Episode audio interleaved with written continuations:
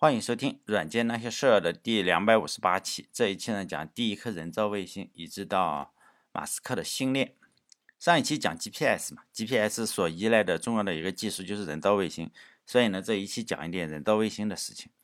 想让一颗人造卫星上天是一件非常非常困难的事情，所以呢，到目前为止，呃，拥有发射卫星能力的国家呢，也只有十来个嘛。一部分国家是没有这个技术，一部分国家呢是没有发射条件。并不是说在任何地方都可以发射，比如说国土比较小的话，它要跑到跑到海上或者呃其他的地方去发射。还有一些国家就是既没有发射条件，也没有这个技术。我们在上物理课的时候就讲过几个宇宙速度嘛，就是你站在一个高山上，然后扔石头是吧？然后你只要速度越越快，那么它扔的越远嘛。什么时候你可以一扔之后？然后呢，它就转一个圈，围着地球转一个圈，所以呢，那个叫第一宇宙速度，也叫环绕速度，是指呢，就是在地球上发射物体，然后你扔石头的话，然后绕着地球飞行一圈所需要的一个最小的初始速度，就经过计算嘛，呃，经过计算就是你在地球表面的话是七点九千米，然后它就能够每秒钟每秒钟七点九千米就可以围绕着地球做一个圆周运动，哎，你这样一扔一会打到你的后背，这个样子。由于呢大气层的存在，我们实际上是不可能在地球表面去扔这个石头，有可能被山呀或者被很高大的建筑去挡住了。因此呢，要一个比较高的高度，大概是在一百五十千米的高度去呃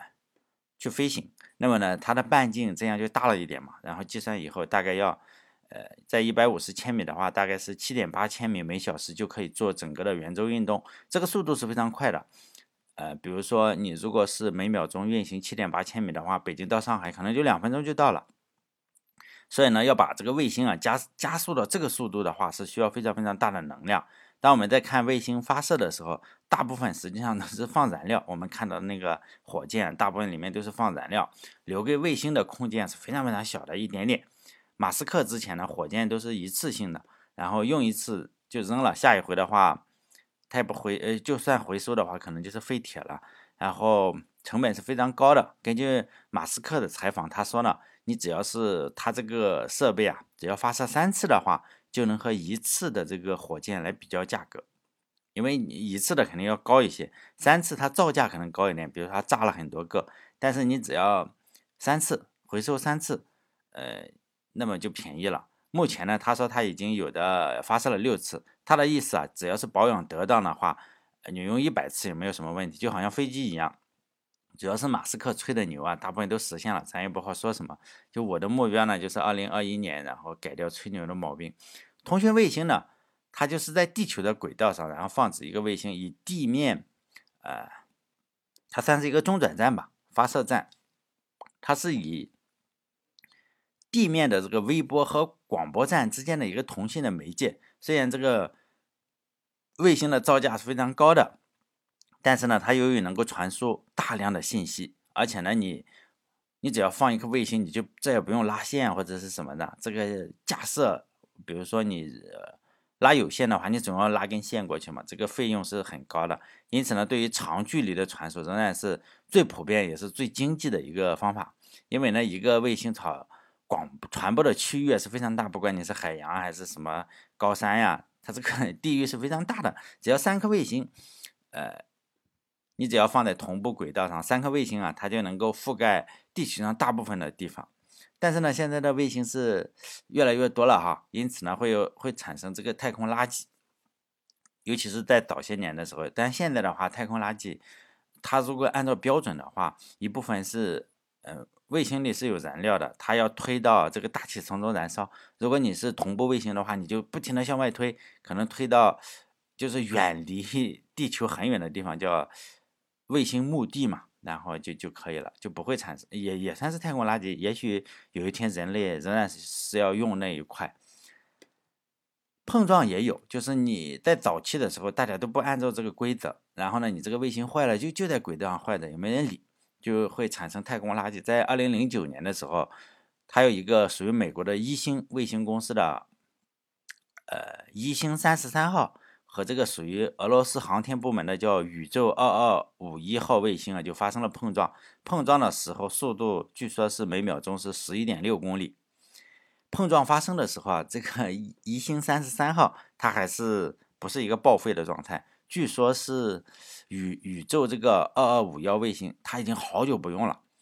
不用之后它放在上面也不生锈是吧？然后要不停，但是它的轨道已经乱乱飞了，据说是这个轨道已经处于失控的状态。然后呢，这两个卫星就发生了碰撞，然后发生碰撞以后就会产生更多的垃圾嘛？美国这个国家航天局就。说呢，这次碰撞然后产生了大量的残核，然后航天垃圾。据这个航天美国的航天监控网，然后他就追踪到了超过一千个碎片，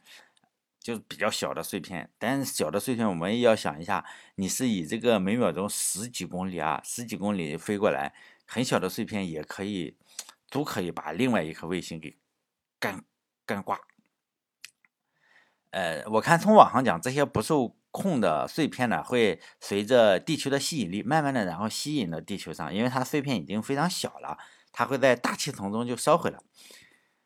第一颗实际有实际用途的卫星啊，是一九六二年发射的，在此之前就是发射那些卫星啊，就是为了冷战。然后第一颗是美国的苏，呃，不是，是苏联发射的，苏联发射的。呃，美国发射的卫星啊，实际上也实际用途也不大，比较轻。但是，一直到了一九六二年。美国就想晚一点有实际用途嘛，就发射了一颗名为 Telstar，也可以叫做电星吧，Tel Tel 是吧？电话电星 Telstar，Telstar 的这个卫星，Telstar 呢，它是由贝尔实验室的一个小组去研制的。这颗卫星啊，上天以后就是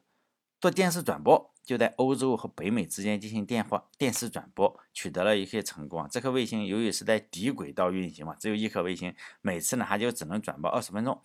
二点五小时转播一次，它只能在一定的时间窗口之下进行转播。当时呢已经是非常非常先进了，这就预示着通信的太空时代，然后拉开了大幕。只可惜的话，大幕刚刚要打开就关上了。挑死他上天的时候啊，美国就搞了一次。这个叫什么？高空核爆，高空核爆。这次高空核爆的话，呃，就在天上发了一颗核弹，就电离了地球的叫范艾伦辐射带。结果呢，这个 Telstar 一这个卫星啊，它的轨道正好处在这个高度上，因此呢，就把这个三极管，哎，可能它一核爆就把这个三极管就搞得饱和了，然后卫星抬上天，然后就被炸毁了。呃，就三极管毁了，美国就想办法就绕过这个三极管，但是呢，你这个核弹仍然是会摧毁这个电子设备嘛。但是这个卫星已经被摧毁的很厉害，因为它上上天之后啊，三个月就彻底停止工作了。这个卫星啊，也算是在冷战中一个技术的牺牲品。当时嘛，人们对这个范艾伦辐射带还是认识不够深刻。所以呢，也不太清楚怎么回事。后来的话，就是范艾伦这个科学家就慢慢的认识到了，哎，怎么去避免这个事情？想跟踪这个卫星的话，在当时也是工程学上的一个奇迹嘛。他们就在美国的缅因州，为了跟踪这个卫星啊，因为卫星要不停的转，它并不是同步卫星，因此呢，还有天线是非常大，据说有有有个三十吨还是什么样子，然后以每秒钟是一点五。一点五度的角角速度啊，然后变化，然后从那跟上这颗卫星，这是非常非常复杂的一个天线。如果天线静止的话，就会好很多。这就引出了另外一种类型的卫星，就是我的天线放在这里，如果就是卫星的高度能够达到了三万五千七百八十六千米，其轨道的话正好与这个赤道去重合，那么呢，呃，卫星围绕这个地球一圈的时间就正好是。地球自转一圈的时间就是二十三小时五十六分四点零九零五秒。这种卫星啊，在天空中，因为它的它旋转围着地球转一圈的速度，呃，时间跟这个地球自转一圈的时间是一模一样的。因此呢，这种卫星在天空中看起来你是静止不动的。这样做的好处就是呢，它就没有多普勒效应。第二呢，是这个天线啊，也就不会移动嘛。如果像赤道上空发射三颗这样的卫星，就平均分配哈。然后就是说三百六十度嘛，然后你你这样发发发一个，就一百二十度，你放上一颗卫星。如果赤道上空发射这样三颗卫星的话，那么地球上绝大部分的卫星都可以，就是说用这三嗯绝大部分的地方都可以用这三颗卫星来通信。再说回我们前面讲的这颗 Telstar 卫星，虽然第一颗卫星被核弹摧毁了，但是美国并没有放慢赚钱的脚步，它仍然是为了赚钱哈。美国那个商业公司，它不太，呃，就是美国商业公司商业，美国的科技之所以进步啊，就是它能从中赚到钱，所以呢，这些公司就拼命的发这个 Telstar 卫星啊。虽然第一颗被摧毁了，后来还不停的发射，发射了特别多，其中呢，Telstar 十八。在中国这边称为亚太五号，这颗卫星啊是给中，呃，也是这颗卫星是中国给美国发射的。实际上，亚太五号发射了好几颗，什么五 A、五 B、五 C、五 C 好像是俄罗斯发射的。当时为什么我了解这么多？因为当时上高中，报纸上哎天天讲，天天讲我们给美国发射了卫星，就电视上也天天讲，期末考试也也考，而且那时候我们要考时事政治。时事政治天天讲，中中国给美国发射了卫星，到现在我还能背下来说不定，你给我起个头就能背下来，就大概是两千年左右嘛。当时宣传口径是这个样子了，就是中国的卫星也曾经被封锁过，就在一九九六年的时候，他们是讲美国反华势力哈，美国反华势力对中国进行技术封锁，一直到两千年的话，这四年就中国航天啊对外发射合同就一个也没拿到，就是他控制了你，所有国家都不给你签这个。卫星发射合同，就面对这种恶劣的局面，就中国长城集团有统一认识，是吧？坚定信心，然后团结在哪里？要围绕着什么攻努力攻关，终于把这个技术说做到了世界第一。有美国自己的力量，结果美国造了一颗卫星，是吧？自己没有办法发射，因为 Telstar 十八卫星啊是呃世界上最重的卫星，实际上这是假的，是吧？因此，他们没办法，只好低三下四的来求中国，让中国帮忙发射。就中国也不计前嫌呀，最最终发射成功。基本上事情啊，宣传的时候就基本上是这样讲的，但实际上是假的。因为美国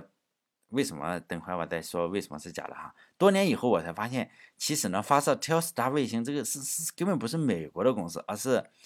这个公司啊，天天跟美国政府吵架，后来 烦了是吧？他就把自己卖了，卖给了加拿大。因此呢，他确切的说，他应该属于一个 加拿大的公司。他们是干什么？这个公司与高科技没什么关系，就是呃转播电视，就发射这个 Telstar 这个卫星啊，根本与这个商业啊与商业有关系，但是与军事跟什么的是没什么关系。他们以赚钱为目标，就谁谁谁要价便宜，他没有办法发射卫星嘛，就是谁发射卫星出的价格就低嘛，他要给人家钱，他们就让谁发射。和美国也确实没什么关系。这个卖给了加拿大之后，这就另外一个故事了。可以大家如果搜一下，可以看看 Telstar，就美国的公司跟美国政府也经常干架，就是最后一气之下就卖了，把自己卖了。妈的，不在中，不在不是不在，就是我我自己卖掉自己，卖给其他的国家，就移民了，相当于公司移民。这个公司呢，它实际上让俄罗斯发射，让日本发射，反正谁谁给的钱，谁要的钱少，他就让谁发射。这个卫星啊，也也不是说，呃，宣传中说的是没有能力发射的军事卫星。美国有各种能力，但是呢，要价太高，而是一颗纯粹，而且它这个是纯粹的商业卫星，它没有必要与钱过不去，是吧？我为什么特别了解这颗卫星呢？因为高中时天天学这个东西，呃，大学也在学这个东西，学这个，呃，特斯拉这个，呃，他们叫，呃，亚太五号，亚太五号卫星。哎，实际上有两颗卫星啊，就是亚太五号跟亚太七号。为什么我特别了解哈？就是如果年龄比较大的，跟我差不多大的，又喜欢看卫星电视，就知道这颗卫星。因为当时很多的国人，那时候中星几号还不行，中星几号是后来发的。就中国这边，我们弄电视的话，就是你不装这个有线电视，你可以装个锅，然后看的现在都是中星几号，你可以看中央几台这个样子。但那时候还不行，那时候。中心几号还没有开始上天，这个亚太几号跟亚太七号、亚太五号跟亚太七号就不同。亚太五号当时是我记得哈，如果没记错的话，亚太五号是个小的锅，亚太七号呢是个大的锅。后来也出现过好几个星，就是叫呃好几个星就同共用一个锅。但是我知道最初的时候，亚太五号是个小小一点的锅，然后亚太七号是个很大的锅。现在现在可能已经不能看了，为什么不能看？就现在互联网发达了。这个需求也没那么高了，因为你你要看的东西在手机上看，就现在互联网发达了，确实比较好。这个卫星电视，我相信应该，呃，就是说用户会越来越少。如果我没猜错的话，因为我现在不看电视了。当年的时候啊，卫星加密也没有现在这么变态。你去装卫星锅的时候，人家都知道你要干啥，就问你装哪个锅，哎，人家也会给你介绍。你大部分去装卫星电视的话，你就看电视嘛，人家也知道你要看啥，你就说装国外的，人家肯定不会认为你装国外的就是为了学外语，是吧？当时呢，有这个什么韩星五号还是什么几号，各种的卫星嘛，他们就是。多锅合一，多星合一吧，有有两三颗星合一，它就比如说韩星五号就有四五个成人频道，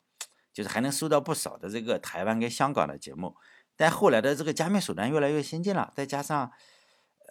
他们也也分情况，像台湾或者是香港有一些电视啊，它并不是在任何时候都加密的。等到了过节，比如说春节的时候，你就会发现，哎，我这个锅竟然可以看两百个电台。但是呢，等到不过年的时候，他们又加密，加密之后你可能看个十几个，而且还不太清晰。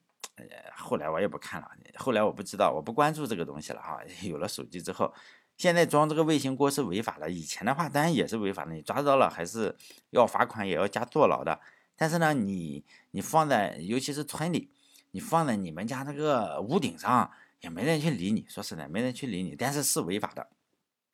反正我对亚太五号就是有一种非常特殊的感情在里面，在书里学的就是说，哎，你美国搞不定这么重的卫星，然后低三下四的来找中国发射，结果到了大学毕业，你要看这个有线电视了，结果呢，你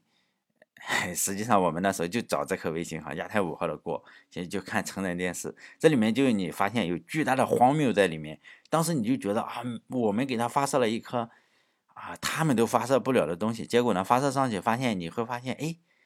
中国这么厉害，发射的卫星竟然是帮中国人看这个成人电视，虽然有点曲折哈，你仍然可以看到里面实际上就是这么个意思。因为现在有手机了，哎，说实在的哈，十五年前的有线电视，呃，那时候经常说成人电视就成人电视，实际上你那时候看的成人电视啊，相当于今天短视频上，短视频上现在不违规的那些跳舞的姑娘，都比那时候的有线电视。要要要要更加的成人一点，真的是这样，就好像是我们现在我们小时候，我小时候，你要是有一本《金瓶梅》，哇，你被老师抓到了，那你完蛋了。为什么？因为这是黄书。现在就算你有一百有一本这个《金瓶梅》，你放在书架上，大家认为这是艺术，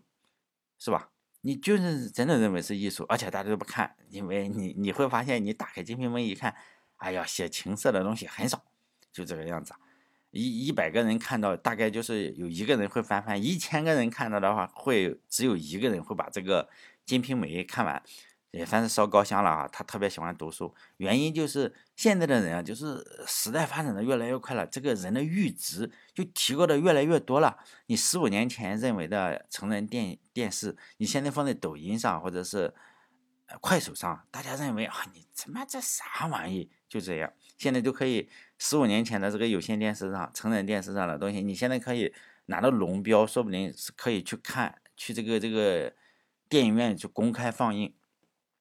比如说《色戒》没有删减版的，哎呀，当时就是十五年前的这个这个水平，或者删减版的也差不多吧。如果你在现在的情况是，如果你十秒内不能爽一下，那短视频没人看。虽然对于静止地球静止的这个同同步卫星啊，有很多的优点，是吧？你放在上面有很多的优点，但是有一个比较致命的缺点，就是同步卫星啊与地球太远了，单程就是三点六万公里，信号它当然你要过去，是吧？我这个电视台要发到卫星上，卫星再发到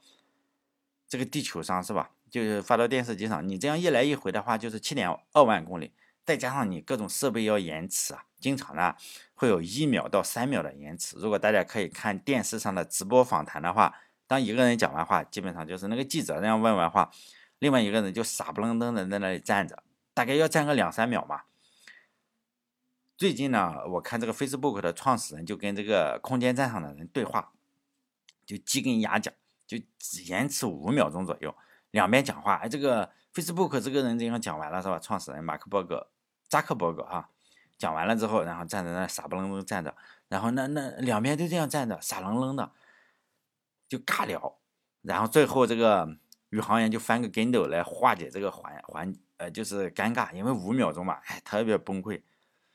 他好不容易问完了，他又多问了一个问题，那个问题还没传到。如何解决这个问题呢？因为光速你不可能，我们没有办法提高光速，是吧？目前来说哈，所以呢，你只能减少，就是把这个三点六万公里啊，就是减少一点哈，就是说我轨道不要这么高，就是不用同步卫星，而是用轨道不是这么高的卫星，就一星计划呢，就是其中最主要的方案之一。有关卫星的话。呃，我上学时候还讲过一个超级超级失败的项目，叫一星计划。高考要考哈，一星计划。这个一星计划是史上最大的破产之一。一星计划所用的卫星的高度啊，就减小了很多，就八百千米，但也比较高了。但是八百千米比起这个三万多，还是少特别多了哈。之所以定义为一星呢，它当时是用七十七颗卫星，七十七号元素啊是一元素，但后来的话。哎，经过计算，还算错了是吧？六六条轨道就可以了，然后卫星的数量，然后减少到六十六颗。但是习惯上，你这个宣传出去了，就叫一星。这个一星啊，就是轨道比较低，因此呢，传输的速度是非常快的，信息的损耗也要小，通信的质量显然就要高一点嘛。第二是一星系统，不像是我前面讲的那些东西，你你要有个锅啊，你要有个锅就特别难难受。一星系统是不需要有个专门的锅的，每部移动电话的话都直接可以与这个卫星去联络，这就让地球上比如说人迹罕至的不毛之地，比如说我老家是吧？我老家现在能打手机了。比如说你去了戈壁滩，或者你去了南极，你去了哪个无人区吧？那地方是没有基站的，可能你就必须使用这个卫星电话。呃，就是自然灾害现场也也可以啊，比如说你发生了地震。你这个基站就坏了或者没有电了，你可能只只能使用这个卫星电话。所以呢，一星一星系统本来是给个人用的，就是每个地球人都用。结果后来发现，把诺基亚把它一锅端了哈，把这个 把摩托罗拉一锅端了，没办法是吧？当摩托罗拉公司千辛万苦的终于在一九九八年十一月的时候，然后十一月也十一日，然后正式将一星系统投入使用。命运就跟这个摩托罗拉开了一个很大的玩笑，传统的手机市场已经不行了，已经完全占领了市场，就是诺基亚的那些手机。然后呢，你这个你这个又贵，人家就修基站，你这个修卫星，因此呢，你就没有办法形成稳定的客户群。就一星公司，你还要上天，呃，发射那么多卫星，你总要维护嘛。然后呢，利息你赚的钱连利息都偿还不起，这个摩托罗拉公司就。把这个一星公司啊申请破产保护，回天无力嘛，然后宣布终止了这个一星服务，正式从这个十一月十一日好像是十一月十一日宣布开始运营，大概到第二年还不到五一，然后就宣布这个是吧？劳动节宣布终止了，还不足半年的时间。后来的话，他们要申请破产，后来发现你申请破产，你要你不能那么多卫星在天上嘛。然后你还要花很多的钱，再把卫星拖到这个，就是说低轨低轨道上，然后慢慢的让它燃烧掉。你你你总要清除垃圾嘛，是吧？垃圾分类。后来的话还要花掉一亿多，这还特别亏。你清除垃圾要花一亿多。然后后来一批私人的投资者就花了个三千五百万，你这样相当于又赚了一亿三千五百万，是吧？他用三千五百万就取得了这些卫星的使用权，就经过多次改进的话。现在的一星计划实际上早就盈利了，因为在一些不毛之地，手机是没有基站的，只能用卫星电话，一分钟可能就是你卫星电话打卫星电话，一分钟一美元。如果你普通的电话，比如我手机打的卫星电话的话，就贵一些，大概每分钟要十来美元吧。但那也可以啊，你想想你在戈壁滩上是吧？你我反正可以承受。你一一百块钱的话，我也承受啊，一分钟，因为你亲人的话，你总是能联系到他嘛。这个一星打到普通的电话，大概每分钟就是一点五美元，这个就比较便宜了。然后一星，他是说一星，你两个卫星电话之间打，就是每分钟就几毛钱，还是比较便宜的。就典型的一星，呃，使用者就包括一些航海人员，还在大海上没有基站。航空人员在飞机上，政府机关，比如说你去了，呃，不知道什么地方，石油化工啊，还有科学家，还有那些旅行者，比如说，呃，作死旅旅游者，这个可能得用，不是说我们去这个热门旅游景区的这种旅游者，比如说去戈壁滩探险的、去冰川探险的这些人，肯定要用个卫星电话，还是很有钱赚的。现在已经在发射第二代移星，差不多已经发完了哈，好像已经差差不多发完了。第二代移星系统，呃，就是被命名为一星 Next，叫 Iridium Next。同样是六十六颗卫星组成嘛，其中有六颗卫星，然后叫冗余的卫星，还有九座地面的什么东西哈。这些卫星啊，发射是有谁呢？就现在的达芬奇，现在当代社会的达芬奇，埃隆·马斯克的这个猎鹰九号 Flaco 九，然后发射的。说到了这个埃隆·马斯克，就不得不说一下他的星链计划了。他虽然也给一星去发射，但是呢，一星是用来打电话跟这个卫星定位的。呃，他这个马斯克呢，还有一个太空服务公司叫 SpaceX，我们都知道他有发射火箭，然后还有一个星链计划。他这个星链就是卫星群啊，就是特别多的卫星群，然后呢，提供的是互联网接入服务。这个就不止像宜星一样提供通话和定位服务了。说到定位服务，我就想起了咱们前年吧，前年，现在应该说大前年或者前年了哈。马来西亚航空公司不是？它实际上已经在使用移星的定位服务，结果呢，飞机马航多少二十是什么样子？那个那个飞机的编号，然后没了嘛，就就飞机丢了，找不到了。结果呢，飞机就没定位出来。这两个公司啊，就是马航跟这个移星扯皮了很久嘛。当时新闻也发的比较多，就觉得当时我是觉得好像一星计划也不是这么厉害哈。你这么大一个飞机，人家用你的导航，你说？嗯，没出事的时候，你说我这个百分百能定位，结果人家一出事就不行了，是吧？这就让我想起了我现在那个呃电动车，是吧？去去年的时候，现在应该说去年了。去年的时候，呃，我有个比较有钱的哥们儿，然后买了辆电动车，是吧？然后一开之后，冬天嘛，根本开不到里程，大概宣传个六百，可能就是开，他说两百四、两百几，哎，崩溃了。经常在半路上就就有那种特别崩溃的事情啊，就是走到半路没电了，就这个样子。哎，像这个马航一样，你不出问题，我宣传的特别厉害，飞机一丢，是吧？我这个一星计划就定位不到了。咱们再说 Space X 哈，Space X 的话，它是在二零二零年中期，它是说呢要部署多少？一万两千颗，一万两千颗卫星已经超过了目前所有卫星的总和的。三倍好像是，现在大概四千来克，他这样一发就发一万两千克，就是在五百五十公里更低一些，五百五十公里的轨道部署一千六百颗，然后呢又在什么一千一百五十轨道上部署两千八百克，最后呢是最低的是三千四百公里上，我们可以看到的哈，部署七千五百克，整个的计划大概需要。一百亿美元的这个支出，目前呢有已经卫星还没有发射完，但是呢有一些地方已经开始运行了。美国的网友哈给出的数据就特别多哈，这个网上可以去看，他们用了这个 SpaceX 这个系统，他们就会给出数据嘛。实际上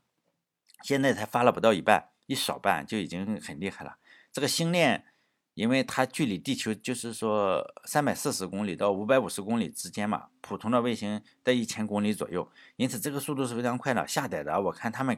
这个网友啊，就是 Reddit 那个网站，经常经常会贴这些东西，他们下载速度啊一百多兆，特别快哈，一百多兆，普遍就七十多，最慢的话也是三十兆，其实比我们大部分这个光纤入户的都快。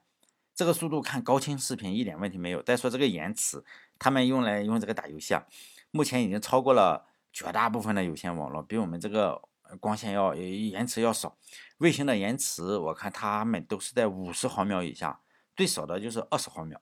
最多的肯定不超过七十。像我们家就咱们家俩，咱们家里打游戏，你经常联系个不好的服务器，因为有这个南北互联的问题，经常一百以上卡的你要死，特别崩溃。尤其是你打外国的话，你还要再买个叫什么